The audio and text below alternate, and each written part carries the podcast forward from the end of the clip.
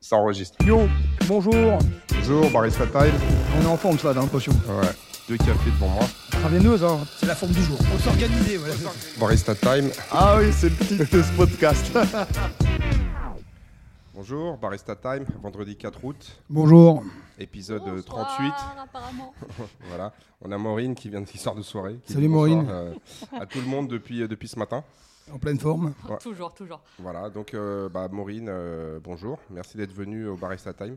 Eh ben, avec plaisir. Voilà, et donc du coup, euh, la- son invitation euh, suit euh, un commentaire que tu m'avais fait sur, sur, sur Instagram euh, su- ap- après l'écoute d'un barista.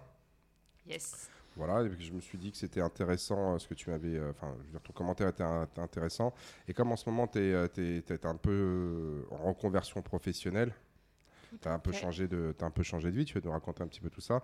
Et qu'aujourd'hui, tu t'intéresses justement beaucoup euh, bah, aux questions que nous, on se pose, à savoir euh, comment motiver les gens, comment changer leur approche mentale par rapport à bah, la performance, à la santé, euh, tout simplement. euh, ouais, je ne vais pas dire au bonheur, euh, mais en fait être un petit peu apaisé en- et, se réconcilier avec soi-même. Ouais, parce que le bonheur, ça n'existe pas réellement, en fait. Ouais, tu vas nous en parler. Ah, mais moi, j'ai plein de choses dans ma tête, comme tu le sais. Voilà. Donc, euh, on va parler un petit peu de tout ça. Yes. Et euh, comme d'habitude, Franck, hein, Euh, toujours. on balance un chrono. Ouais, bah ouais, vas-y. On fait un petit haut de 30 minutes. Voilà, un petit. Et puis bon, euh, puis voilà, quoi, on va y aller. Eh ben, allez. let's go. Ouais, on est parti. Hein. Dans. Bientôt, bientôt. Attends, ne bouge pas. 5, 4, 3, 2, 1. Go. C'est parti. Bon, Maureen, est-ce que tu peux te présenter déjà pour les gens qui ne te connaissent pas? Oui Parce que malheureusement, tu n'es pas encore mondialement connu. Merde Non, non, on Je suis pas. dit- hyper déçue. Oh là là. Euh, oui, bah écoute, euh, je m'appelle Maureen, j'ai 33 ans maintenant. Euh, J'oublie, j'ai encore l'habitude de dire que j'en ai que 32, mais non, ça y est, j'ai 33. Euh, alors moi, à la base, euh, j'étais pas du tout dans la prépa mentale et dans la sophrologie. J'ai fait, je, je me suis reconvertie cette année sur tout ce travail. À la base, euh, je travaillais déjà un peu avec les émotions, mais j'étais sur la partie sommellerie. Donc moi, je bossais dans le vin. Et c'est d'ailleurs une des raisons pourquoi j'ai commencé le CrossFit euh, en 2000. Ah ouais, excuse-moi le micro. En 2015. Parce que j'avais besoin de pouvoir porter mes caisses et que euh, j'étais une petite nature qui n'était pas capable de porter une caisse de 12. Donc euh, j'ai cherché un sport qui pourrait me permettre euh, de faire ça. Et puis la salle de muscu, ça me plaisait pas. Donc je suis allée, en cross, je au CrossFit parce qu'il y avait du monde. Ça me permettait de connaître, des gens, de, de tout ça. Puis de gérer mon stress surtout. Et puis quand tu es sommelier, c'est facile de se faire des potes. Après un wood, hop, un petit coup. Tout le monde est intéressé. Dis-moi, en fait, euh, parce que j'ai- hein, C'est ça, ouais. c'est vrai que c'est- ça, ça fait partie des métiers qui intéressent beaucoup de gens tout de suite. Ah ouais euh. Ah, c'est vrai. Ouais, alors c'est un métier. Alors moi, C'est perso- convivial. Ouais, c'est convivial, mais en réalité, c'est euh, la symbolique du sommelier qui m'a fait un petit peu arrêter mon métier. Ouais. En fait, pendant un petit moment, je ne supportais plus la comparaison sommellerie-alcoolisme. Euh, puisque je ne suis pas du tout alcoolique. Euh, avant, j'avais une société qui s'appelait Les Petites Bouteilles, donc je vendais de la demi-bouteille de vin, je parlais de modération de vin. Et en fait, ma grosse erreur, c'est que j'ai voulu essayer de changer la consommation des personnes dans le vin. Comment te dire que j'ai dû expliquer à des gens qu'il fallait se restreindre et se frustrer un petit peu euh, pour finalement avoir une meilleure vie et peut-être, euh, comme on disait tout à l'heure, plus de bonheur, etc. etc., etc. Et euh, autant vous dire que ça n'a pas fonctionné du tout. pas du tout. Alors les frais de transport m'ont pas aidé, mais euh, changer la mentalité d'une personne, c'était finalement trop compliqué. Les gens étaient prêts. Quand tu leur as parlé, tout le monde te disait Ah, génial, c'est vrai, euh, boire moins. euh, bah, comme on disait, euh, tu me parlais de la, on parlait de la tendinite sur cet épisode-là, où tu disais Bah ouais, je me souviens, tu parlais de- des, des personnes qui faisaient du tennis et qui mettaient un petit brassard sur le bras parce qu'ils avaient une tendinite pour éviter le, le- la coue. Et c'est vrai que, bah, en fait, ça m'a vraiment fait penser à, à cette société euh, où quand je parlais de modération. Tout le monde me disait, mais c'est vrai, c'est génial ce que tu fais, machin. C'est vrai, on boit moins, nous on n'est que deux à la maison. Finalement, une demi-bouteille, ce serait, ce serait super. Et les gens finissaient quand même par acheter une grande bouteille et par boire la grande bouteille complète. Tout simplement parce que. euh, Ils sont frustrés avec la petite bouteille. Je bah, pense que c'est ouais. une, je pense que c'est une question de prix aussi. Ouais, Alors, c'est une ouais. question de prix. euh, Dans le sens où tu prends une petite bouteille, et je sais pas, je dis peut-être une bêtise, la bouteille. je dis, euh, Ouais, c'est plus la- cher au litre. Ah, voilà. Tu vas acheter une grande bouteille, euh, genre une bonne bouteille, ça va être 15 euros, et la petite, elle va être genre à 10. C'est ça. Et là, tu vas dire, ouais, non, mais attends, euh, non, mais attends, attends, attends, attends. Euh, pour 5 euros de plus, j'ai J'ai la grande. J'ai C'est la ça. Et puis si je la finis pas, c'est pas grave, elle va dans mon demain. co- Ouais, je la boirai demain, elle va dans mon coco vin, enfin peu importe, je peux faire autre chose. Et en fait, euh, quand j'ai commencé la sophrologie, j'ai commencé à lire de plus en plus sur les émotions, sur le cerveau. Ah, Excuse-moi, mais c'est quoi la sophrologie? Parce que moi j'ai un peu de mal. hein, à- Ok. Ouais, Ouais, t'es- j'ai- Vite fait quoi. Troisième au French, hein. C'est un ancien, il a Moi je suis mal. basique, moi. tu sais, Ouais, non, non, mais non, mais tu, tu fais bien. En fait, la sophrologie, c'est euh, Vite fait quoi. c'est tout simplement une euh, méthode pour, euh, on va dire, euh, tout simplement transformer un petit peu tes croyances, euh, arriver vers un objectif. C'est vraiment de la prépa mentale Ouais. euh, sur plein de choses et euh, ça vient d'une personne qui s'appelle Caicedo qui, a, qui, qui est un, un psychologue, euh, ouais, c'est psychologue ou psychiatre, je sais plus, bon bref, euh, qui en fait a remarqué que euh, quand tu prenais plein de, de- d'aspects dans la vie, tu pouvais créer toute une méthode qui pouvait te permettre de te détendre, d'aller vers des objectifs, etc. Donc il s'est pris, s'est inspiré un petit peu de yoga avec la respiration, il s'est inspiré euh, de psychologue avec la méthode Coué, donc euh, tu sais, euh, je vais bien, tout va bien, voilà, Mhm. ce genre de choses.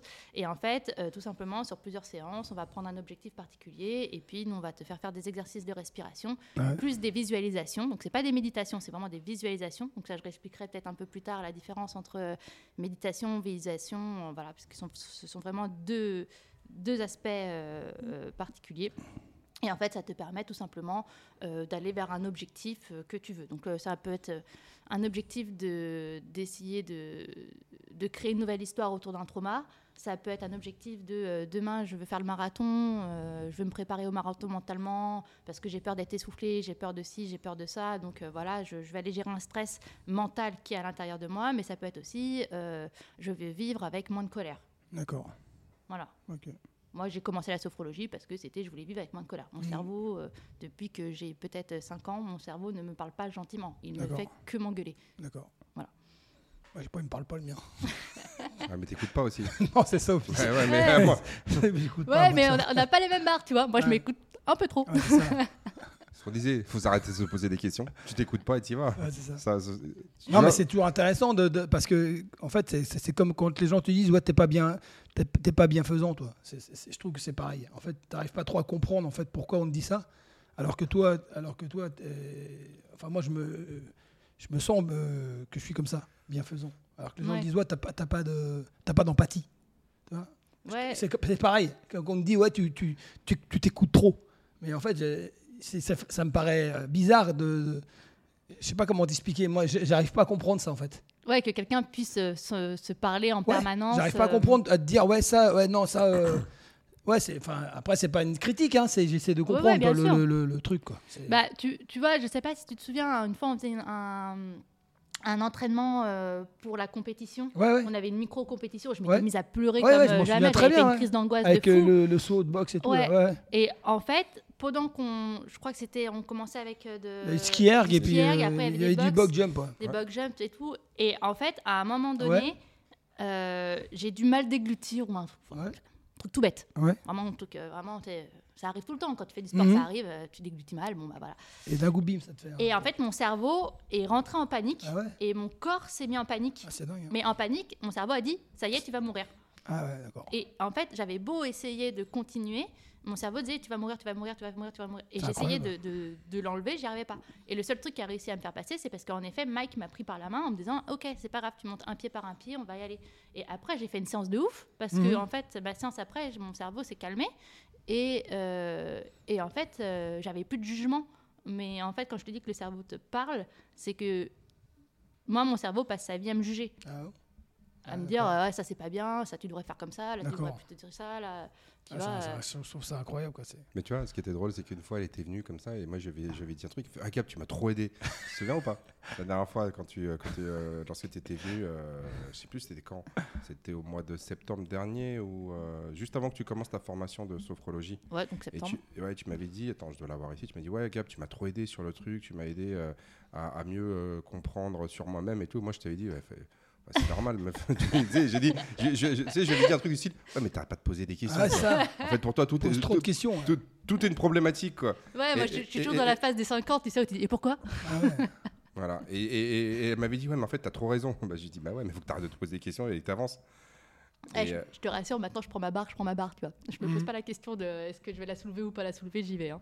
Ouais, c'est parce que c'était t'étais venu, je crois. C'était euh, c'était c'était c'était à cette époque-là. Non, mais bon, c'est, il y a, il y a y a sûrement besoin, parce que de toute façon, ça existe. euh, Ouais, ouais, bah de, de- Il y a en- des gens qui, qui ont besoin de, de ça. hein. Ouais, ouais, en fait, c'est c'est vraiment des, des méthodes de. C'est des. Alors, j'ai pas envie de dire relaxation parce que je trouve que c'est mal. euh, c'est mal interprété euh, mon métier. Je fais pas que de la relaxation. En fait, je vais prendre des souvenirs à toi qui peuvent être positifs sur euh, ta vie. Par Mhm. exemple, euh, imaginons que tu as un objectif, euh, bah, là pour les French, puis tout d'un coup, tu as un petit manque de confiance sur quelque chose. Puis là, tu me dis, bah, je sais pas pourquoi cette année, ah, je le sens pas, tu vois. D'accord. Les, les, les toasts to bar, je les sens Ouais, pas. ouais, ouais. Et bah, en fait, je vais pas forcément reprendre un, un événement de sport où tu as déjà été confiant ou des toast to bar où tu as déjà été confiant. Je peux prendre, par exemple, quand tu travailles, bah, tu connais ta technique, tu sais exactement comment tu dois mettre tes clous sur les chaussures, comment tu vas faire ta semelle, comment machin, etc. Et je vais dire, bah, en fait, tes toast to bar, c'est exactement la même Ah, technique. tu vas appliquer ça ou ouais. Et je vais t'appliquer, en fait, et je vais te faire juste transvaser euh, ta compétence euh, de travail sur ta compétence de sport. Et D'accord. te dire, en fait, comme tu peux déjà, ta confiance au travail, tu peux avoir confiance au sport. D'accord. Et puis par la réputation, par la, la réputation, par la ré- Répétition. tu Ouais, ouais. vas, euh, D'accord. parce qu'en fait, moi, moi, mon travail, c'est, euh, je te crée un protocole, je te crée les visualisations en fonction de tes souvenirs, donc tout est personnalisé en permanence, euh, et en fonction de tes besoins. Donc après chaque séance, enfin même à chaque séance, on va discuter où est-ce que tu en es, est-ce que ça va, est-ce que tu dors, est-ce que Ouais, tu ouais, machin, ouais, etc. On se base vraiment sur tous les Tout, aspects de ta vie. Euh, on ne se base pas que sur euh, le sport si ton objectif est sportif, on va vraiment se baser sur les autres aspects parce que, ouais, parce que parfois en fait, euh, ce qui fait que tu vas louper une barre ou, que, ou quoi au caisse, ça peut tout, simplement parce que tu es encore dans ton boulot. D'accord. Et en fait, ton boulot te, te, Tu te- déconnectes pas. te déconnecte pas et donc du coup, tu n'arrives pas à passer ta barre. Ok. Bon, voilà, c'est des petites choses comme ça. Et donc, euh, moi, mon métier, c'est de, c'est de faire ça. Et puis là, je suis en train d'apprendre d'autres techniques pour être vraiment sur de la préparation mentale pure. Parce que la sophrologie, c'est bien, mais c'est pas bien pour tout le monde. Tout le monde a ça. Il y a des gens qui vont préférer l'hypnose, il y a des gens qui vont préférer d'autres euh, techniques, d'autres qui vont préférer les techniques que de respiration, etc. etc. En fait, Franck, tu peux pas comprendre de la même manière que, euh, que certains athlètes n'arrivent pas à comprendre pourquoi d'autres personnes n'arrivent pas à faire certaines performances. Ouais, c'est- mais c'est exactement la même chose. c'est- Ouais. qu'en fait, c'est là que j'ai- souvent, j'explique aux gens, euh, tout le monde n'est pas pareil Ouais, ouais. et les approches doivent être différentes. Et souvent, aller voir les meilleurs dans une discipline, c'est pas forcément une bonne chose, c'est parce que lui, il est le meilleur, mais souvent, ces gens-là, ils ne savent pas pourquoi ils sont les meilleurs. Parce que quand tu es le meilleur, tu poses pas de questions. Genre, tu arrives, tu vois, par exemple, Tu fais. exactement. Ouais, c'est ça. hein. Genre, t'arrives, on- Ouais. c'est- comme toi la première fois que t'es venu, euh, t'as fait un fran genre en 4 minutes 30, t'en as jamais fait de ta vie. 4 minutes 30, là, t'as des gens qui s'entraînent toute leur vie pour faire Ouais, des ouais. 30. Et toi, tu fais, bah ouais, mais bon, j'ai fait un fran. à- Bah ouais, mais bon, c'est pas Moi, j'ai jamais fini le frein. Ah ouais, tu me, dis, tu me dis, je fais des tractions, je fais des tractions, tu me dis, je fais un thruster, je fais un thruster. Mais, mais ma femme, elle me dit tout le temps ça. Ma femme, elle me dit tout le temps ça. Elle me Ouais, dit, tu mais- comprends En fait, elle me dit tout le temps ça. Oui, parce que toi, tu. Que tu vas, tu juste, tu le fais quoi. Ouais, ouais, mais tu vois, moi j'ai un grand frère pareil qui me dit, euh, Ouais. c'était, c'est lui qui m'a, qui m'a fait commencer le crossfit au tout début, et je me souviens, il a commencé avec les double unders. Et, euh, Ah, Ça, double under, plus. et tu vois, donc je commençais au début, je comprenais pas, Ouais. tu vois. Pourtant, je sautais la bonne hauteur et tout. Et euh, en fait, au bout d'un moment, il me dit, mais en fait, euh, me les casse pas, tu le Ouais. passes ou tu le passes pas, et tu le passes. Ouais. En fait, t'as pas d'autre choix que de passer. Et étonnamment, je l'ai passé. Je les passe toujours aussi dégueulasse que ce premier jour-là, Mhm. mais je les ai passés en force et ils sont passés. En Et- fait, c'est ce qu'on disait tout à l'heure euh, avant qu'on qu'on commence. Là où moi je crois pas dans la préparation mentale et la sophrologie, c'est pas que je dis que ça sert à rien, mais c'est que c'est quelque chose qui doit être intégré dès le début Ouais, dans ton éducation. Ouais, je pense. ouais. Et quand toi tu as commencé à faire du sport très tôt, t'as pas réussi à tout faire tout de suite. Mais à l'époque, tu te poses moins de questions. Et quand c'est quand lorsque c'est lorsque cette démarche est intégrée dans euh, dans l'éducation euh, globale, tu vas créer quelqu'un qui veut enfin tu, tu- tu vas obtenir quelqu'un qui ne se pose pas de questions parce que depuis qu'il est tout petit, on le met face à des obstacles qui va relever de manière plus ou moins efficace, Ouais. il n'aura pas peur d'avoir ces obstacles-là. Et lorsque tu as des gens qui n'ont pas fait d'éducation euh, physique et sportive assez poussée, leur rapport au corps, à la performance physique, en fait, bah, il est tout de suite biaisé. Et surtout, ils n'ont pas la patience d'attendre, de réaliser les choses. Ouais. Toi, quand je te demande de faire des tractions, t'es pas en galère parce que tu en fais depuis que tu as l'âge de 3 ans. Ouais. Enfin, peut-être pas 3 non, ans, mais, oui, tu non, vois- mais j'ai- c'est vrai, tu j'ai- comprends j'ai Donc- même pas le souvenir de savoir quand est-ce que j'ai appris à faire des tractions en fait. Exactement. Pour toi, ça n'a jamais été une Mais non. difficulté. Ouais, non, mais bien Mais, sûr. non, mais c'est comme marcher. toi, tu, tu, tu- quand, quand tu avais un an, deux ans, trois ans, quand tu étais en train de, tu sais, d'apprendre à marcher, tu Ouais. te posais pas la Ah non, question ouais, de, de genre je veux apprendre à marcher. C'est genre tu te lèves, tu, tombes, tombes, tu ça tombes, tu exactement. Et puis, euh, euh, et puis au final, tu vois, vers Ah, donc 5, tu 6, marches, 7 ouais. ans, tu marches, tu, tu, Bah, genre, tu te casses avant, plus la gueule. Non, non, non, non. En fait, non, non, parce qu'en fait, les gens commencent à marcher. Enfin, un enfant se met à marcher en général aux alentours de 12 à 18 mois. Ouais, c'est ça, il se lève Ouais. et commence Ouais, à, marcher. Ouais. Mais tu n'as qu'à regarder avant que euh, cet enfant il court correctement. Vraiment, vraiment, ouais, d'accord. Genre, Ouais. tu le vois qui court comme un adulte, Ouais, ouais. sans se casser la gueule, sans être complètement gauche et réussir à développer un peu de vitesse et de puissance, c'est pas avant 5, 6, 7 ans. D'accord. Ou 33 ans pour certains. Ouais, ou 33 ans. Mais donc, du coup, en fait, ce processus-là, il prend plusieurs années. D'accord. Mais toi, à cette époque-là, vu que tu as un enfant, ton, euh, en fait, tu te poses pas de questions. Ouais. C'est pour ça que les enfants, ils apprennent beaucoup plus vite que les adultes. C'est qu'ils ne se posent zéro question. La peur de l'échec n'existe pas dans leur tête. Ah ouais. Donc, si toi, à cet âge-là, tu les mets dans des situations où, bah, d'apprentissage, et en plus que tu les rends ultra ludiques, où c'est du jeu, Ah ouais. bah lui, c'est, ça devient instinctif. Et tu dis, ouais, mais c'est normal, chez lui, c'est inné. Possible, Mm. tu vois? Et donc, le problème avec les adultes, et c'est un gros, gros, gros, gros problème, c'est qu'ils ont peur de l'échec, on en a déjà parlé, parce qu'aujourd'hui, toute ta vie, tu es jugé sur tes échecs, Ouais. notamment en France. Ouais, ce qu'on disait déjà. Ouais. Tu vois, genre en France, t'es- t'es- t'es, euh, tu sais, je veux dire, en gros, c'est t'es- t'es jugé sur tes échecs, c'est-à-dire que t'as pas le droit à l'échec. Mm. Alors que dans d'autres pays, ils vont considérer que l'échec, c'est euh, c'est une sorte de, de progression vers la réussite. Ouais. Genre toi, tu, prends, tu entreprends quelque chose en France, tu te plantes, on considère, on, dit, ouais, mais c'est normal, c'est un tocard. C'est un tocard. Alors que la première fois que tu essaies de faire un snatch à 100 kg, ou bien euh, une barre à, à 200 au squat, bah, tu la rates. Mhm.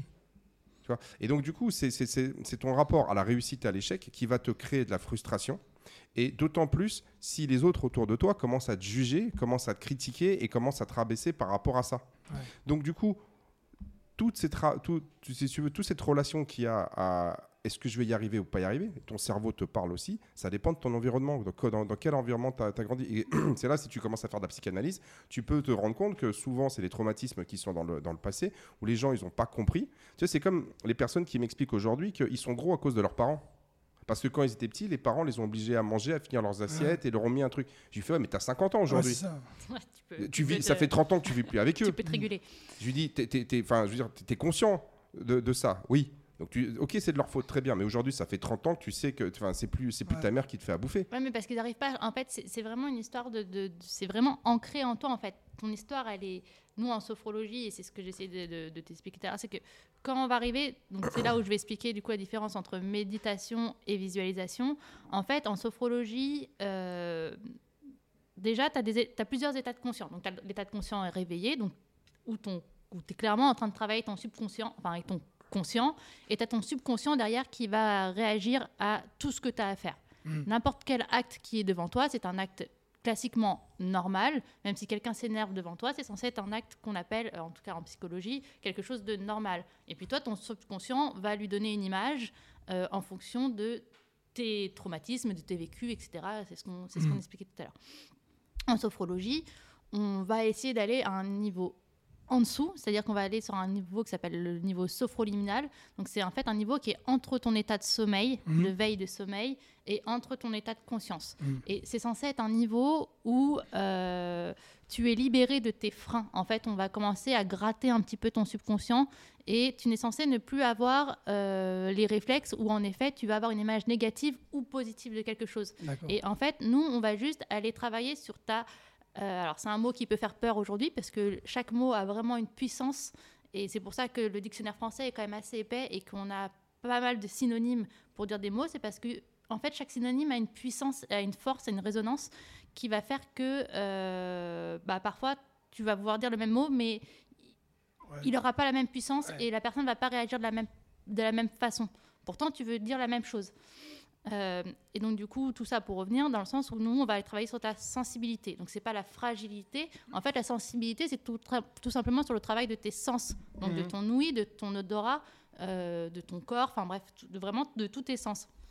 Et en fait, on va te demander de ressentir l'image, de la revivre, de- de- de- d'essayer de, revoir les couleurs que tu as pu avoir. Et en fait, c'est ce focus-là qui va permettre à ton cerveau d'être tellement focus qu'il n'a pas le temps de donner une euh, positivité ou quelque chose de. Il a juste le temps de dire c'est agréable, c'est pas agréable. Donc nous, on va te projeter vers quelque chose d'agréable et tu vas dire ok, je suis en détente, je suis agréable, je suis en sécurité, je peux y aller. Donc c'est, c'est- en fait, c'est là où est mon travail euh, le plus gros. Et après, moi, j'apprends à faire d'autres techniques parce que, comme je disais, je veux vraiment faire de la préparation mentale, je ne veux pas faire que de la sophro. Parce qu'il y a des personnes pour qui euh, ce travail des sens, c'est trop compliqué. Mhm. Parce que euh, demander de euh, lâcher prise, de se détendre, d'aller travailler sur ses sens, d'aller écouter, c'est déjà juste de, de- de faire, on va dire, la première étape qui est juste un travail de OK, je me détends. Pour des personnes, ça va mettre peut-être des mois et des mois pour arriver à détendre cette personne-là. Mhm. C'est pour ça qu'on demande de toujours refaire de la répétition parce qu'en fait, ce qui fonctionne, c'est comme au sport, c'est comme partout, hein, c'est la répétition. Tu le fais une fois, ça fonctionne, cool. D'accord. Tu le Mais, fais euh, dix fois et que ça fonctionne dix fois, ton cerveau, il a compris que ça, comment ça fonctionnait. Quoi. Merci pour ton explication, mais je pense que Franck, il est Si, non, non, mais j'écoute. Non, mais- mais- non, mais J'écoute, en fait- mais en fait- parce que. Mais Non, c'est- ben- pour toi, c'est de la masturbation intellectuelle. Ouais, non, mais Parce que- d'accord. Non, mais parce que quand même, toi. Alors encore une fois, c'est pas Ouais. une critique, c'est pas, c'est Non, pas, non, c'est. euh, pas un je- jugement de valeur. C'est le, dans le sens où comme tu n'as jamais été confronté à ces problématiques-là, tu peux pas comprendre. Ouais, mais dans ma vie, j'ai eu quand Ouais. même, j'ai fait quand même une expérience un peu de ce type. Quand j'ai eu mon accident de moto il y a, il y a- il y a 17 ans, toi, j'ai j'ai rencontré un mec. J'étais euh, juste, juste raconte l'histoire parce que c'est, elle est assez intéressante. Ouais. J'étais, euh, j'étais installé dans, dans une boutique à Annecy. J'étais à Annecy, toi, et j'étais cordonnier. Un mec rentre dans la boutique, toi, euh, pour, pour, pour me donner des chaussures, toi. Et le mec, il, il me regarde et puis il me dit, il me dit, vous, vous avez de la chance. Il me dit comme ça, toi. Je dis, ouais, bah, pas spécialement, enfin. Si, si, vous, vous avez de la chance, il me dit. Vous avez failli mourir. Je dis, bah, je dis non. Je dis- je dis, ah, si, si, ouais, c'est vrai, j'ai eu, un, si, j'ai eu un accident de moto très grave. Je dis, euh, il me dit, ah, vous avez de la chance. Il me dit, euh, mais, mais il me dit, vous vous rappelez pas de votre accident? Et je fais non. Et il me dit, moi, j'ai une méthode pour vous faire rappeler votre accident. Ouais. Il me dit, toi. Alors au début, j'étais très sceptique. Toi, ouais, normal. non, non, mais au début, j'étais très sceptique. Le mec, il, il- Non, mais je te jure. il est bon, il est bon en, en Non mais mec, il m'a, il m'a, il m'a- non mais mec, il m'a rien pris. Te jure, il m'a pris genre une broutille, hein, je te jure. J'ai été au truc, j'ai été. Ça a duré une semaine, il m'a dit réfléchissez bien, moi j'ai une méthode. Alors, j'avais, appelé, j'avais appelé à l'époque Bouillon, j'avais demandé. En fait, c'est une méthode qui est assez connue, toi. C'est un Suisse, le mec, c'est assez connu. Il m'a dit ouais, si je connais cette méthode, il me dit bah, de toute façon tu risques rien. Il me dit voilà, je vais vous faire, je vais pas vous endormir, je vais pas vous hypnotiser, mais moi je vais vous ressortir votre accident. Et vous allez savoir exactement ce qui vous est arrivé. D'accord. J'ai hésité pendant une semaine, j'ai été. D'accord. Ça a duré 4 heures. Il m'a sorti tout mon accident. Mais j'étais conscient. Il m'a sorti tout mon accident. Je sais exactement ce qui m'est arrivé de- du, du début à la fin de mon accident. D'accord. Mais dans les détails, hein. Dans le détail. Et ça veut dire que, c'est- enfin, c'est pas qu'il me l'a sorti, c'est moi qui lui ai raconté. Oui, bien sûr. C'est moi qui lui ai raconté.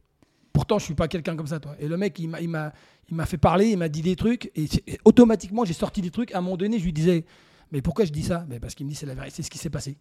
Et en fait, Ah il m'a expliqué que mon cerveau avait fait comme un blackout, toi. C'est parce que j'avais fait, j'avais fait des pirouettes et tout. Enfin, j'avais, j'avais volé vraiment, toi. En fait, j'ai vraiment volé en l'air, toi. Ouais, et le mec, il m'a, dans le détail, te jure, dans le détail, il- on est rentré dans le détail, dans le détail, dans le détail de l'accident, toi. Et petit à petit, je lui ai sorti des trucs. Et maintenant, je me rappelle hein, Ouais, bien sûr. que je me rappelais plus avant. Est-ce que tu as tapoté à des endroits pendant que Non. tu parlais ou pas? Non, j'étais Non assis, j'étais assis conscient. Alors on était euh, genre en mode relax- relaxé, même tranquille, toi. ça a duré 4 heures. hein. Et, euh, et le mec, il, il m'a jamais endormi, toi. Il m'a, on a toujours, euh, il me posait des, que- des questions et, des questions. et, ouais. et rentrait dans des questions, mais toi plus, encore plus, plus, plus, euh, on va dire précises. tu. D'accord. Par ouais. exemple, je dis une connerie. Euh, T'avais un casque, ouais. Il était quelle couleur ton casque? Euh, Il était noir. Il était, euh, il avait une visière bleue. Euh, non, il avait une visière noire. Et petit à petit, toi, je, je- toi, Ouais. par- par exemple, quand j'étais par terre, j'avais plus de casque. Et en fait, c'est un flic qui m'a enlevé le casque. D'accord, ok. Et je, et je l'ai su. C'est après que. Et, et, et, euh, petit à petit, il me disait, il était habillé comment? Il, il est habillé en bleu, ouais. Il était habillé en bleu. Il avait une casquette, ouais. Il avait un uniforme, ouais. Tu vois Ouais. il, il est- il avait une barbe, non. Il avait une moustache, ouais. Tu vois, et petit à petit, comme ça, j'ai fait ça pendant 4-5 heures. D'accord, ok. Et Ouais. ça t'a fait du bien ou pas de, ah ouais, moi, de, bah, savoir de, ouais, ça m'a fait du bien parce qu'en fait, j'ai su ce, que ce qui m'est arrivé en fait. Ouais, ça a permis de. Alors, je sais pas si c'est de la sophrologie ou je sais pas ce que c'est, mais il y a une méthode, ça a un nom. Et Bouillon, il connaît, je sais pas, faudra que je lui redemande. Ouais, Bouillon, c'est l'ostéopathe. Ouais, c'est mon Ouais. ostéopathe, euh, Genre qui le suit depuis. euh, Euh, bah, de- euh, de- plus de 30 ans. ouais. Ouais. Voilà. Enfin bref, c'était pour l'anecdote. Ouais. Ouais, ouais. Non, non, mais c'est vrai que c'est c'est quand même assez intéressant de, de finalement de pouvoir, euh, de pouvoir un peu voir les traumatismes que tu as derrière. Parce Mhm. que, der- en fait, ça va derrière actionner des réactions. Et parfois, tu vas pas comprendre. Il y a des burn-out qui arrivent comme ça. ou Ouais, des gens coup, qui- ça te tombe dessus. ouais. Parce qu'en fait, on va te dire un mot et bim. En fait, ça va, ton sens va se réveiller et ça va créer, un- ça va, ça va faire remonter le trauma et c'est là où ça va être le Ouais, mais je, pense que tu as raison, c'est vraiment une, une certaine. euh, Mais c'est- ouais, un type de, de, de- de population en fait. C'est pas tout le monde qui est comme ça. c'est pas fait pour tout le monde, en effet. Mais tu vois, c'est comme. euh, euh, donc, moi, j'ai commencé le crossfit donc, euh, en 2015. Aujourd'hui, on est 2023. euh, j'ai toujours des toutes petites barres. Ouais, t'as pas vraiment. Et euh, j'ai pas vraiment évolué. Alors j'ai fait beaucoup de, moi je fais beaucoup de blessures, de surentraînement. Au début, j'avais beaucoup de peur, donc euh, je me, je gainais pas correctement en fait. Donc j'arrêtais pas de me faire des blessures, etc., etc. Quand je suis arrivée euh, à Gavroche, je me suis fait une blessure à l'épaule et Gab m'a dit, écoute, maintenant tu vas faire que de la force, on va travailler autrement et et c'est vrai que j'ai été ultra frustrée pendant un petit moment parce que bah, tu vois les autres en train de faire les WOD, ça a l'air hyper drôle, machin, etc. Et puis c'est comme, comme quand, quand on faisait les cours d'altéro aussi, tu vois.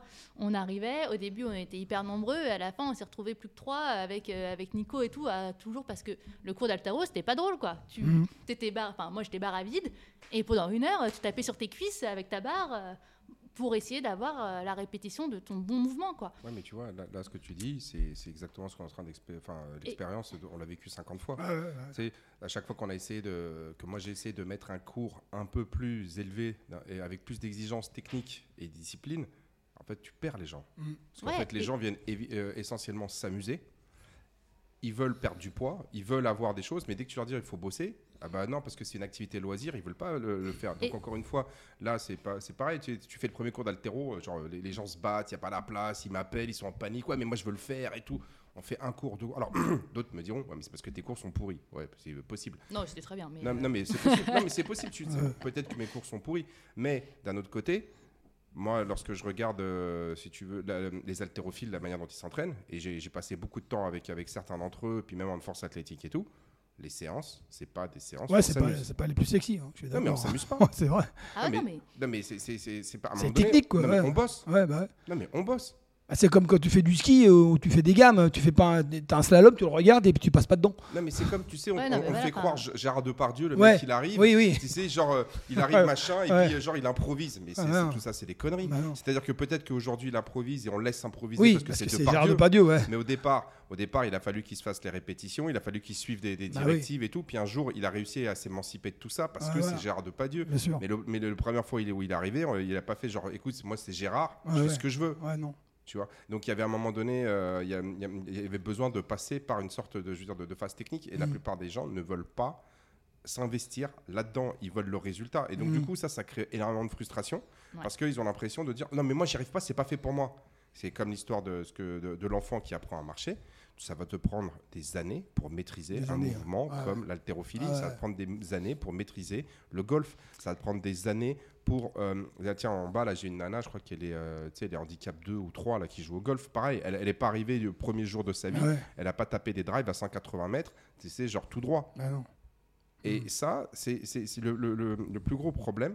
C'est que, un, les gens ne veulent pas se confronter à la réalité du travail.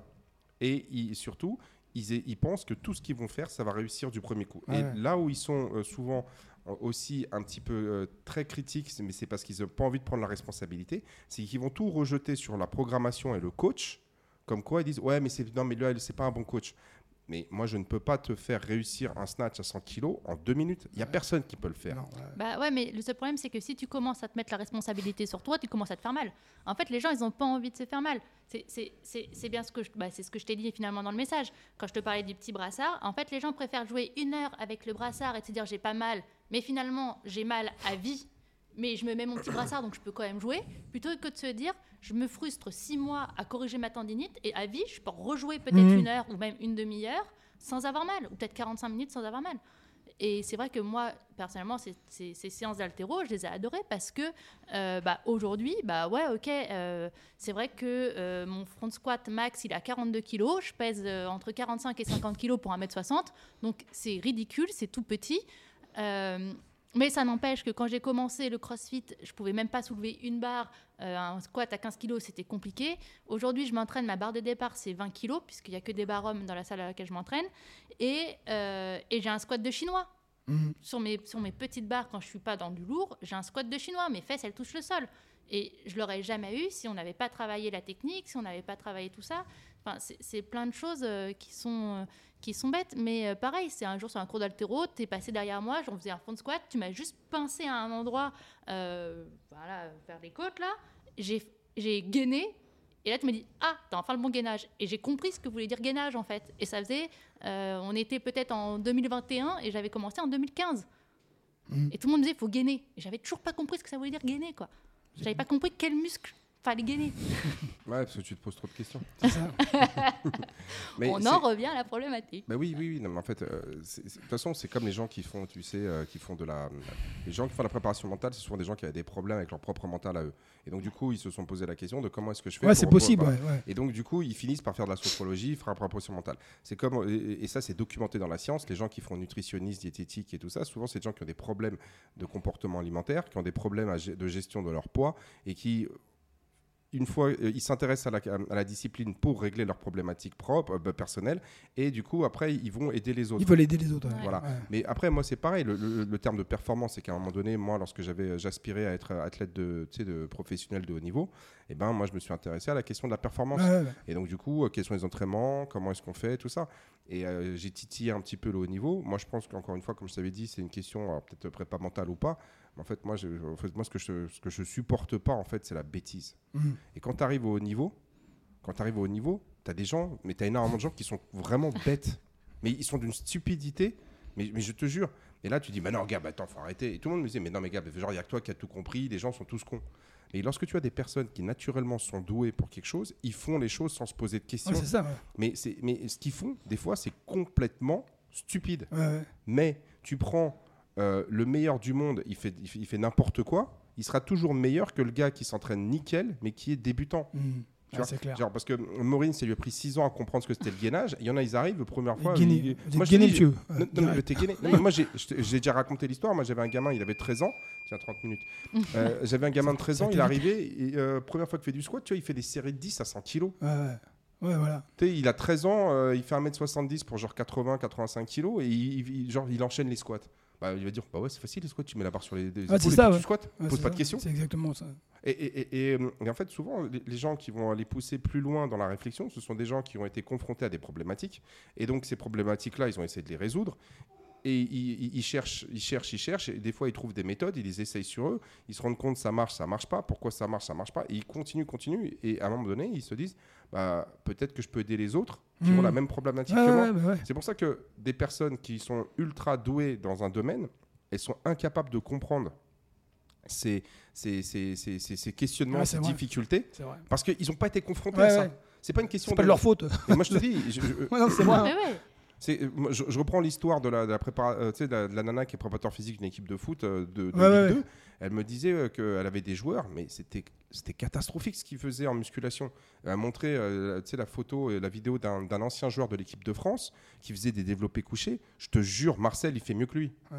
Le gars, il avait genre, il avait genre une barre de, de 20 et il avait genre 5 kilos de chaque côté. Il, avait- il faisait des développés inclinés avec une technique dégueulasse au cadre guide Ah ouais. à 30 kilos. Ouais.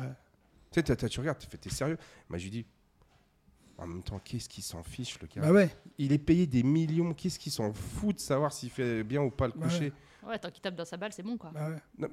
Jusqu'à présent, ça l'a pas empêché de gagner Bah des oui, millions. c'est ça, ouais. Donc le gars, il se pose pas de questions. Il a pas besoin de ça. en Mais fait. il s'en fiche royalement. Il va dire Ouais, mais moi, regarde, je suis millionnaire. Maintenant, tu le prends, ce mec-là.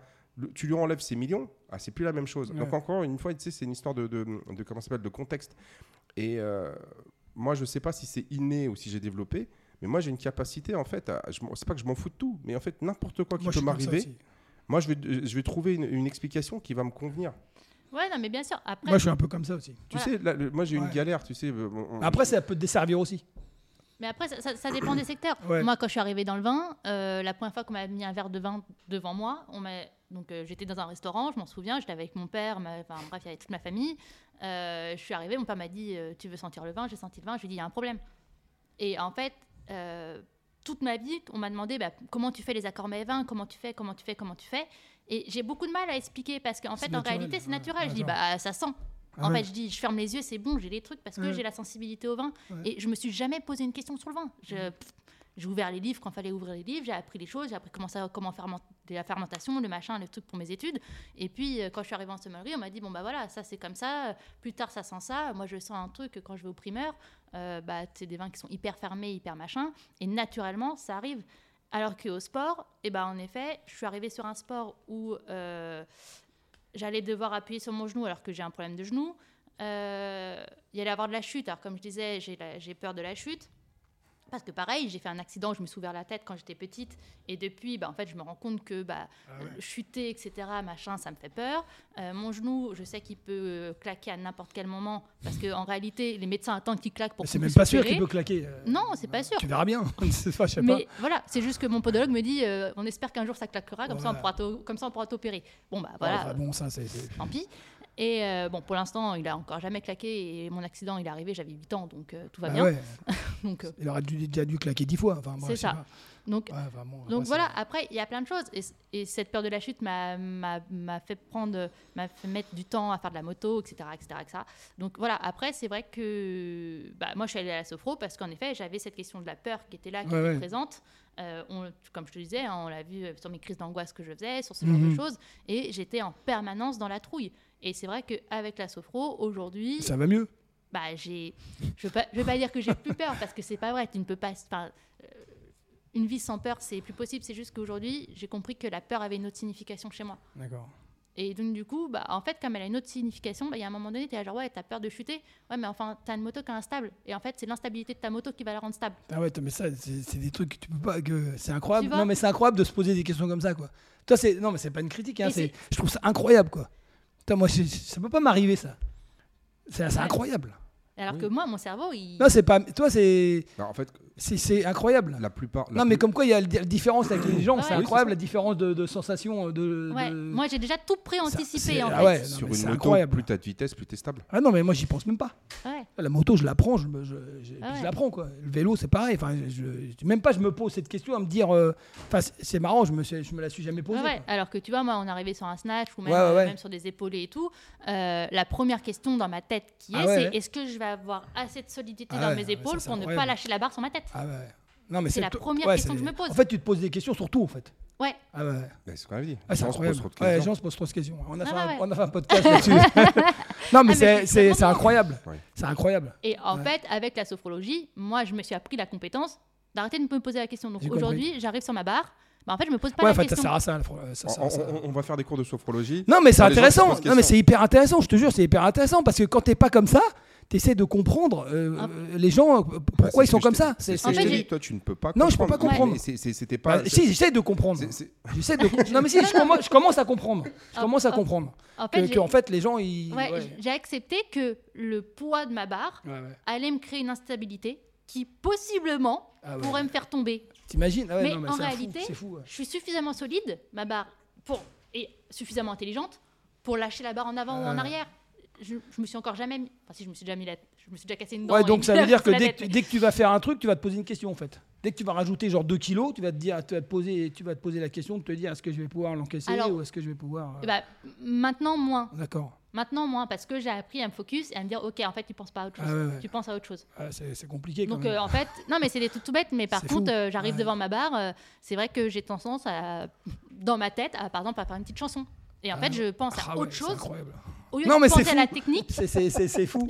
En fait, la technique est suffisamment assimilée intéressant, que du coup, je me chante une petite chanson. Je suis en mode genre là, hey, no ah ouais, et tu vois, je suis là, genre hop, ah et je fais mon gainage, je descends et puis je descends. C'est là quand tu te dis, ouais, il y a la barre à 200, vas-y, euh, tu, chantes, pas. Hein. Non, parce qu'en fait, la différence. Ah, c'est incroyable. c'est intéressant. parce qu'en fait, la différence, c'est juste une question de conception en fait de, la tâche. Ouais, c'est ça. C'est que elle, elle va voir dès que euh, dès moi je va... vois la contrainte avant de voir Exactement. ah ouais, ça.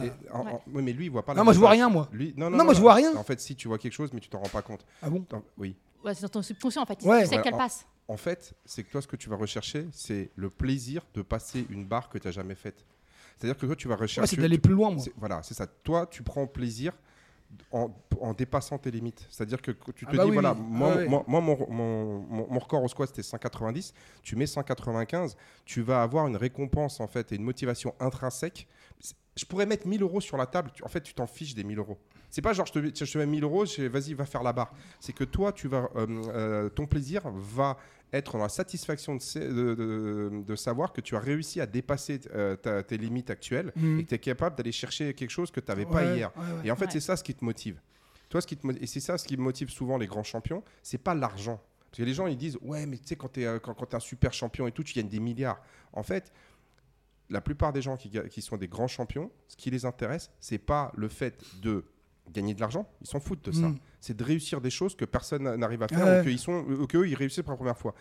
Par exemple, euh, Michael Jordan, quand tu regardes dans le, le documentaire Netflix qui s'appelle The Last Dance, tu le vois, il est constamment en train de jouer.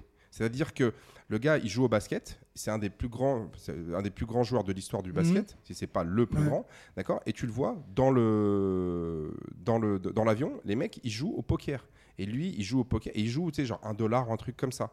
Et donc, le- à un moment donné, je crois que c'est avec, euh, avec Steve Kerr et tout, le mec il dit Ouais, il faut que tu joues avec nous. Mais, mais pourquoi? De toute façon, on joue un dollar. Ouais. Il fait Non, mais moi, en fait, c'est le plaisir de prendre ton argent. Ouais, c'est ça. Et après, tu avais les. Comment ça s'appelle?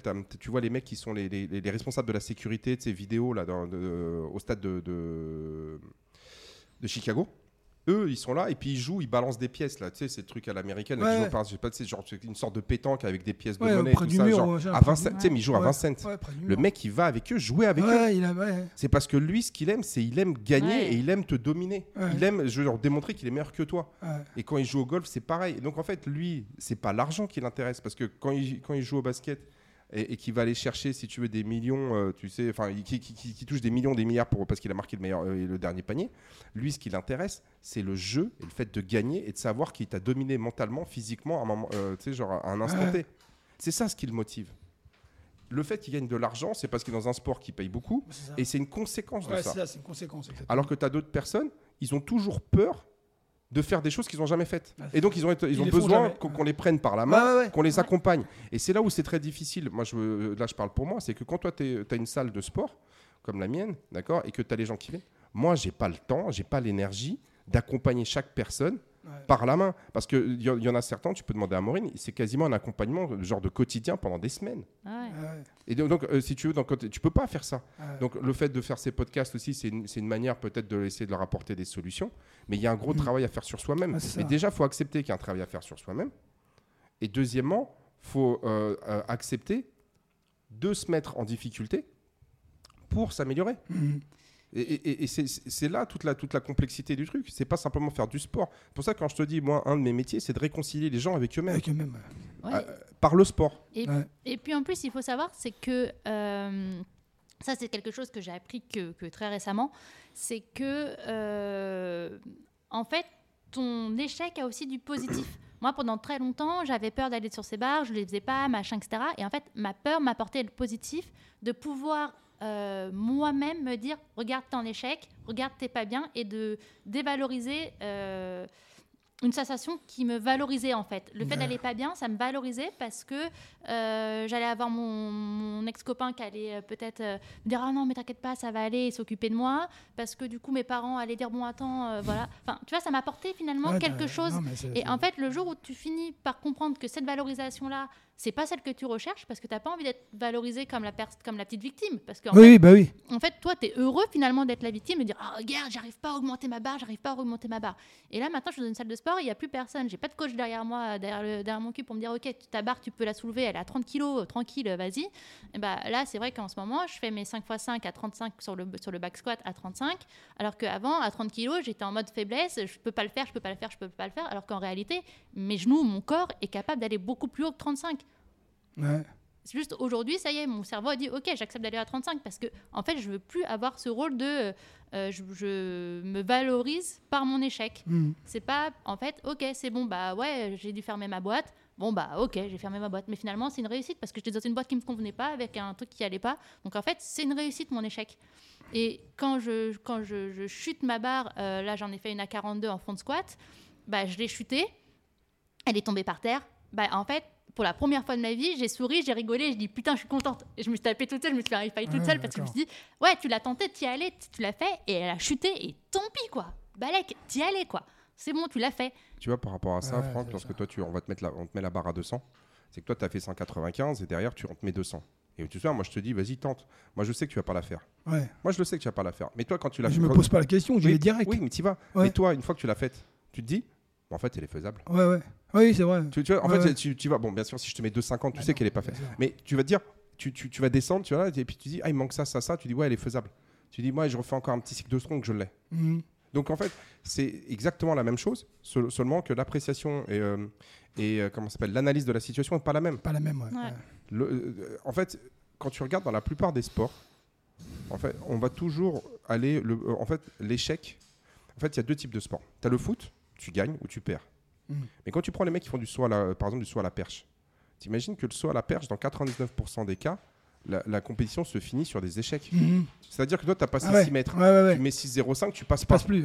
c'est le- Ça- c'est le seul qui déchoue pas qui gagne. Ouais. Ouais, et en fait, euh, à un moment donné, bon, sauf si toi, tu as passé 6 mètres et personne n'a passé, bon, tu peux t'arrêter là. Ouais, ouais. Mais dans- souvent, c'est les mecs qui vont jusqu'au bout, à l'échec. ils vont à l'échec. Donc souvent, toi, toi tu es, toujours déçu parce qu'en fait, ton, ton- ta compétition s'arrête toujours sur un échec. J'ai compris. Et donc, les gars, tu dis, ouais, il faut qu'il soit fort mentalement et tout. Ça se trouve, il a battu le record du monde. Le Mhm. record du monde, je sais pas, il y a 6,21 ou Ouais, à ouais. 6,22. Le gars, il a fait genre 6,23. Puis derrière, le, il s'est dit, ouais, je vais essayer 6,24. Il, Il, rate. il se plante. ouais. Et là, il va dire, ouais, mais vas-y, j'ai raté 6,24, j'aurais dû les passer. Mais t'as- t'as- et en, en altéro, ça peut être pareil. Pareil. Tu vois Ouais. Et en fait, c'est que c'est que c'est alors, des fois, les al- enfin, en altéro, c'est un peu différent parce qu'il y a des mecs qui font des sur 6 donc Ouais. ils réussissent 6 essais sur 6. Mais en fait, c'est cette notion d'échec et de réussite. Mhm. Et après, il y a aussi le- la question d'avoir une vision globale.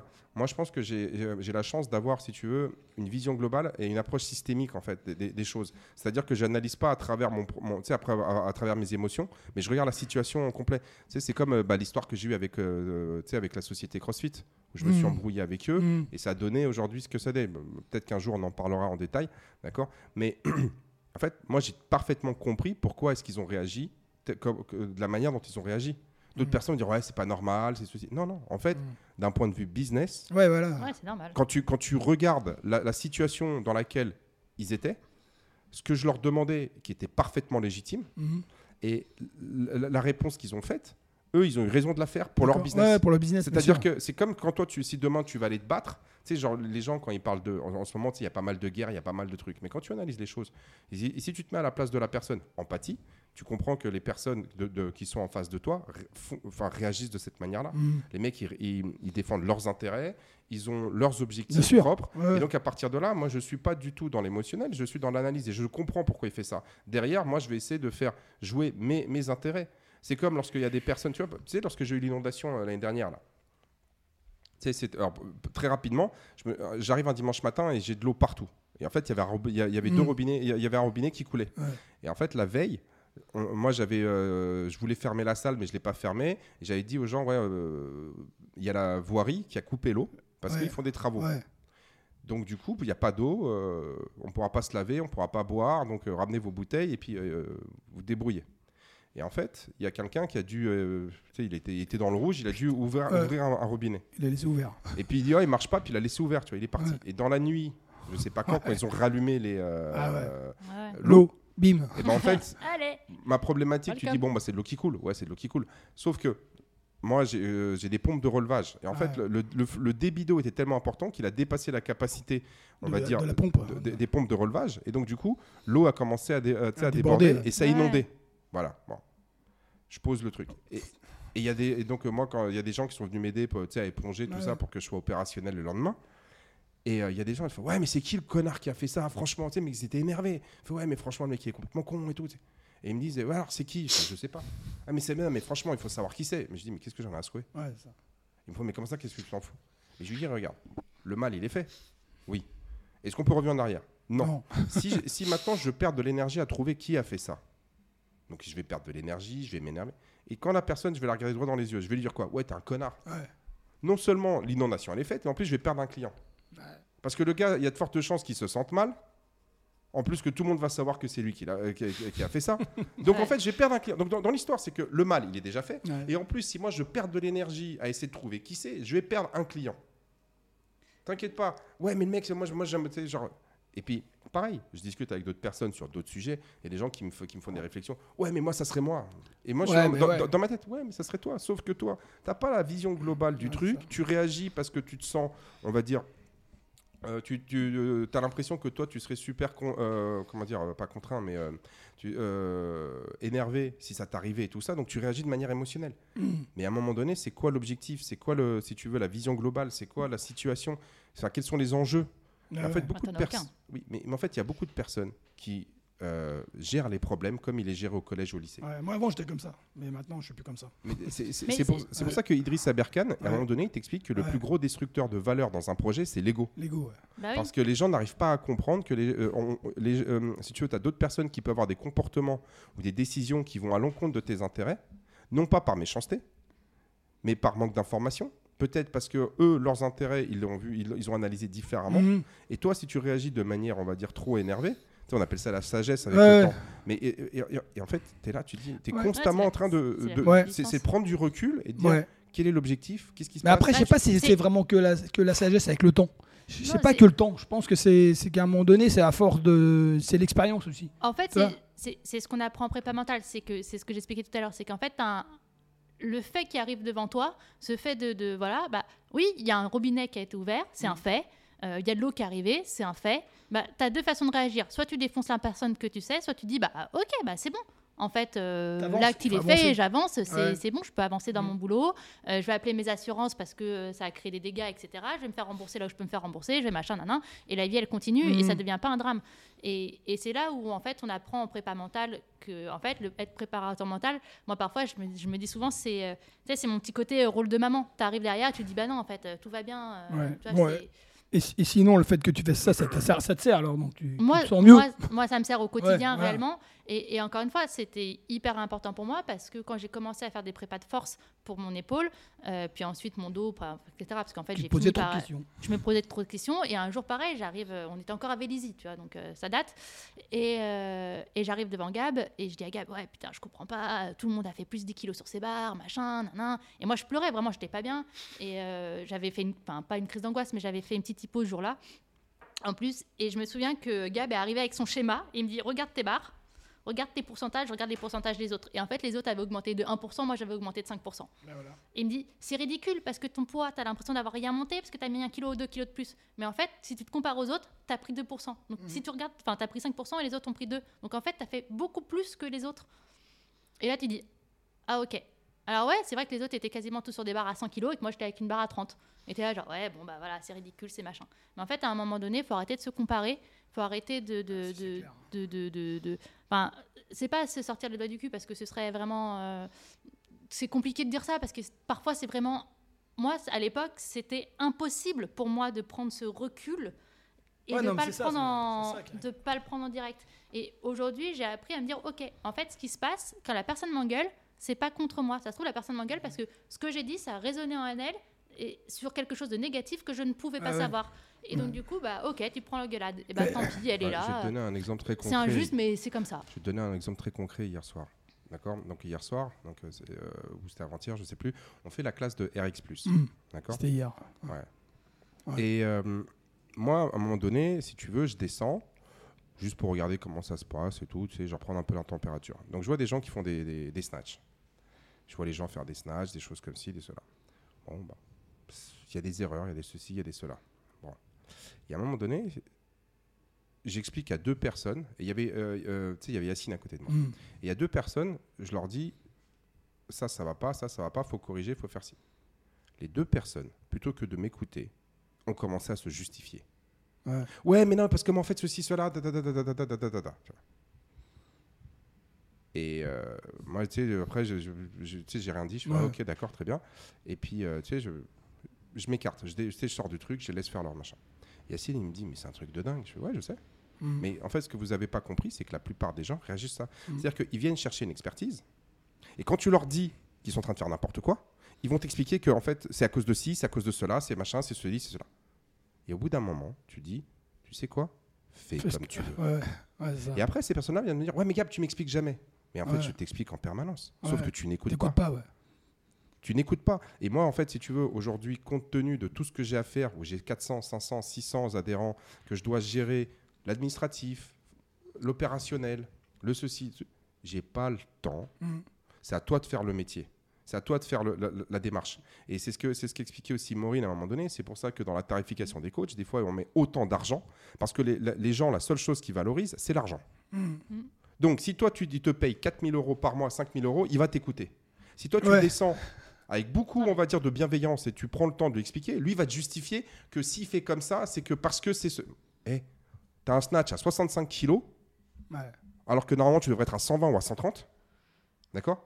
Et tu continues à, me- donner des justifications. Mm. Je dis aux gens de pas combiner 50 entraînements. en- Ils le font. Ouais. Je leur dis, ils le font. Mm. Donc à un moment donné, tu dis, écoutez, moi je vous ai mis en face des choses. Vous voulez, vous voulez pas. Mm. C'est tout. Et c'est- pas une question de se défausser, c'est qu'aujourd'hui, dans une logique d'entreprise, c'est que, en fait, tu, tu peux pas, tu- en fait, tu peux pas passer 50 000 ans avec une personne. Parce qu'il y a d'autres personnes, tu vois. euh, J'ai eu un autre cas. Une personne qui descend, qui est énervée parce qu'elle n'a pas réussi à faire ça, tu sais, genre, elle n'a pas réussi à louer sa séance. Donc elle arrive et elle fait le forcing pour rester. Elle dit Ouais, mais moi je paye, moi je paye, moi ceci, cela. Mais les autres qui sont en face de toi, ils payent aussi. Tu crois qu'ils payent pour, pour venir t'écouter, te plaindre, rigoler Bah ouais, non. Ouais, mais en fait, à un moment donné, il faut prendre ta responsabilité sur les choses. Mhm. Et, et, mais Ah ouais, mais ouais, mais c'est ouais, c'est d'accord. Et je lui dis, mais tu, tu, veux- tu toi, tu crois que tu payes. Mais en fait, je, je vais te dire ce que tu payes. C'est que toi, tu payes un certain prix. Sur ce certain prix, tu as à peu près 85% du prix que tu payes. Ce sont des taxes et des charges. Ouais, ouais, c'est sûr. Donc, il y a un moment de. Tu sais, je- ok, très bien. Mais rien ne t'empêche de venir. Mm. Ici, pour beaucoup de gens, c'est considéré comme une pratique de loisir de luxe. Mm. Ouais. Maintenant, est-ce que toi, tu veux avoir plus de services? Est-ce que tu veux avoir plus de ça? Est-ce que tu es prêt? Et euh, souvent, euh, tu sais, lorsque je discute avec les gens, les gens, ils ont l'impression Ouais, mais ouais, mais il n'y a que l'argent qui t'intéresse. C'est pas une question qu'il y a l'argent qui m'intéresse. C'est qu'aujourd'hui, tout ce qu'on fait, ça a un coût. Toi, tu as envie d'être beau gosse, tu vas aller t'acheter des fringues tu sais, qui vont coûter 3 ou 4 fois plus cher parce que c'est la marque à la mode, Mm. parce que la qualité du, du- du- tissu, elle est meilleure, parce que ceci, parce que cela. Tu as des gens qui vont s'acheter, on va dire, euh, qui vont aller en boîte de nuit, qui vont acheter des, boîtes de- des, des- des bouteilles d'alcool qui valent 1500 balles. Et, et pourquoi est-ce qu'ils sont prêts à payer 1500 balles? C'est pas pour faire la fête. C'est parce que ça leur, euh, c'est parce que ils, vont être dans le carré VIP. Ils vont se dire, je vais peut-être avoir une meilleure, euh, euh, une meilleure image de moi. Les gens vont croire que je suis quelqu'un d'important. Peut-être que ça va me permettre de rencontrer un homme, une femme, un ceci, cela. Mhm. Donc en fait, alors que fondamentalement la bouteille, même la meilleure bouteille de vin que tu vas trouver, je parle pas des très très grands crus. Déjà à 40 euros, 50 euros, tu as des bouteilles ouais, de malade. surtout quand Si tu, tu vas vois, chez le producteur, Non, mais surtout quand tu vois euh, les bouteilles de. de... le Enfin, quand- champagne. Putain, mais franchement, moi, ça me fait. Ah, ça me. C'est un truc qui. Je. Non, mais une bouteille Je- de cristal. Ah, ça une vaut bouteille pas. de cristal à 1500 balles que tu C'est achètes un en boîte. x10. C'est un x10. Ça vaut 200 balles. Ça, Mais- mais- mais Ça vaut 150 balles chez, chez, Ah chez- ouais, non, mais le pire, c'est la, une le- le pire, c'est la grégousse que tu payes, que tu Ouais. payes 400 balles qui te vaut, qui vaut 40 balles chez Nicolas, quoi. Ouais. Ça me, ah, ça Mais non, mais m'agace. c'est mais, mais ils font x20. Ils font Ouais, x20 ouais, ça généralement. m'agace, Oui, mais attends, attends, ça t'agace. Non. Ça, c'est autre chose. Parce que, hein. non, mais c'est là. enfin, Moi, non, je peux pas mettre l'argent là-dedans, c'est pas possible. Non, mais en fait, tu mets pas l'argent dans, la- dans l'alcool. C'est ça que, les gens n'ont pas compris. les gens ne mettent pas l'argent dans l'alcool. Oui, oui, C'est tu le payer, tu vas payer le DJ, Bah tu oui. vas payer la salle, Voilà. tu vas payer euh, le mec de la sécurité, tu vas payer euh, le gars qui lave les toilettes, tu vas, tu payer, machin, on va dire, l'ambiance générale, le fait que ça va, ça va filtrer les gens à, à l'extérieur. Tu payes tout ça. Et comme il y a de la Ouais. demande, eh ben, C'est ça ce que tu tu- payes. Tu, tu payes pour la transpiration, tu payes pour l'entraînement militaire, pour ce côté-là, un peu Et euh, dans- et- famille, patrie. euh, Mais oui, mais, mais, mais regarde, pour, pour payer, en fait, pour faire, euh, pour avoir l'ambiance que tu vas payer, euh, que tu vas avoir, par exemple dans certaines boîtes de nuit parisiennes, mais tu prends le loyer, tu prends toutes Ouais, les taxes, ça, tu prends ouais. machin. Déjà, il faut savoir que quand toi tu vas payer un truc 100 balles, t'as 20%, euh, genre, euh, t'as 20% de, de TVA. Mm. Et après, donc, donc, donc, tu il va te rester 85 à peu près euros, d'accord? Sur les 85 euros, tu as environ 40 euros de, on va dire, de, de- si, si c'est pas plus, euh, je veux dire, de, de- de taxes diverses et variées.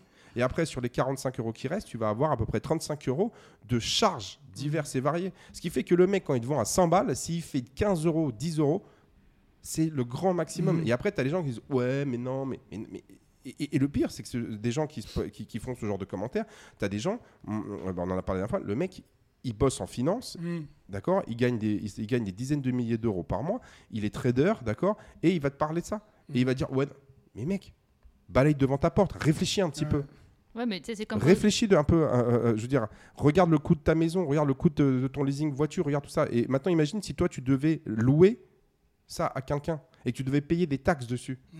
Et les, les gens réfléchissent pas. Et donc, du coup, c'est encore une fois, c'est cette capacité, si tu veux, à sortir de l'environnement où tu es, analyser les choses et remettre, les, euh, remettre chaque élément dans son contexte, dans sa place, et que ce soit dans ta vie, que ce soit dans le sport, que ce soit dans tes relations avec les autres.